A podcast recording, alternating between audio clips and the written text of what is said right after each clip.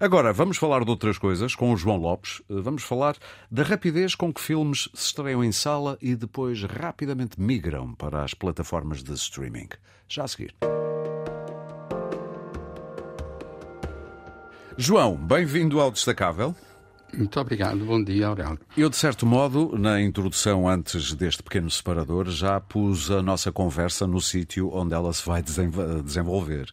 Que é uhum. exatamente isso. Tivemos recentemente, não são os únicos, mas os mais, talvez, uh, sublinháveis exemplos daquilo que eu disse: O Maestro, de Bradley Cooper, também uh, Os Assassinos da Lua das Flores, de Martin Scorsese estrearam-se em sala, mas rapidamente migraram para as plataformas. Esta, este vai ser o novo normal da estreia de filmes, João?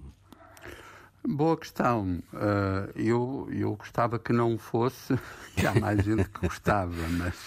O que é que o João. Olha, então começamos por aí. O que é que o João gostava que acontecesse? Uh, eu gostava que o tempo de consumo nas salas não fosse assim apenas uma espécie de montra acelerada para depois colocar os filmes nas plataformas. O que deixa muita gente que não tenha assinatura na plataforma sem possibilidade, muitas vezes, de ver o filme. Ah. Para além disso, exatamente. É, Aurélio, é evidente, uh, não, não podemos, nem, nem faria sentido uh, recusar um facto uh, que, que hoje marca muitos espectadores, e eu assumo também como um desses espectadores, ou seja, o consumo caseiro dos filmes ganha um peso, uma importância e muitas vezes uma acessibilidade que não devemos menosprezar. Sim.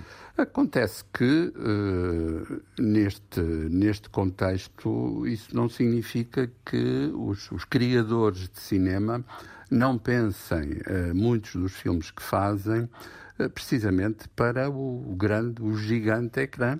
E e, de facto, hum, eu tenho todo o gosto em rever uh, os Assassinos da Lua das Flores uh, em minha casa, uhum. mas tenho a certeza que aquela projeção do filme que eu vi em IMAX não tem uh, igual em nenhum outro contexto porque precisamente o filme foi pensado para isso. Sim.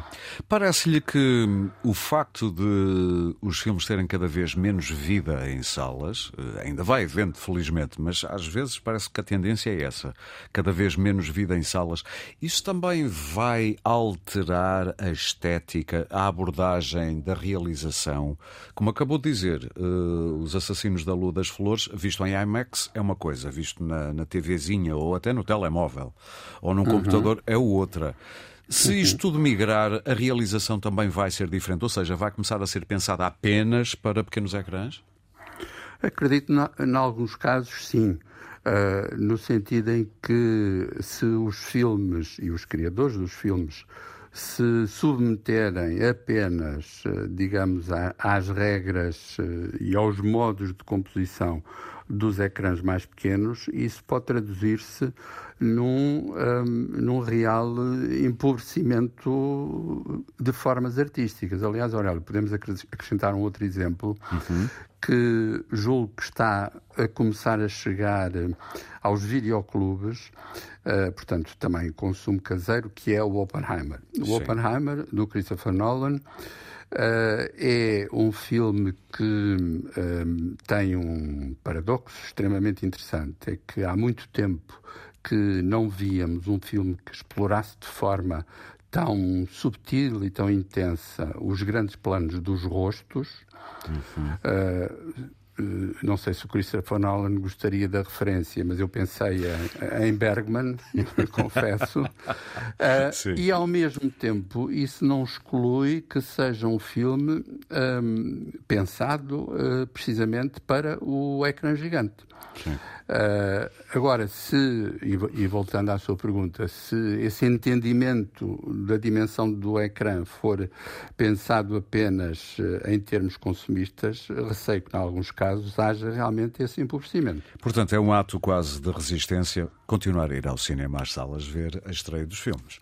É mesmo. O nosso amigo, o nosso amigo Scorsese disse isso mais uma vez a propósito do, do seu filme que dá muito valor às plataformas, porque além do mais, pelo menos dois dos seus filmes mais recentes só foram economicamente viabilizados pelas plataformas, mas que é bom que os espectadores não se esqueçam que podem ir um, ver os filmes num grande ecrã. E eu dou-lhe menos de um minuto para dizer que há uma grande estreia para ser vista em cinema em grande ecrã, que é a Zona de Interesse. Exatamente. Aurélio, raras vezes vimos aquilo que Ana Arendt chamou a banalidade do mal tratado deste modo. É um filme sobre um, o comandante Oss do campo de concentração de Auschwitz e do modo como o exercício ditatorial e, mais do que isso, a, a, a morte de, de seres humanos Uh, o extermínio de seres humanos Sim. pode e... ser exercido com, como se fosse uma tarefa uh, meramente técnica. É um filme muito industrial até. E, e, exato, muito perturbante e que, além do mais, defende um, um valor eh, básico que é não deixarmos morrer as memórias. Ainda para mais, nos tempos que correm, é um, é um filme que faz todo sentido, provavelmente, ir ver. João, muito obrigado e um bom fim de semana. Bom fim de semana também. Muito obrigado.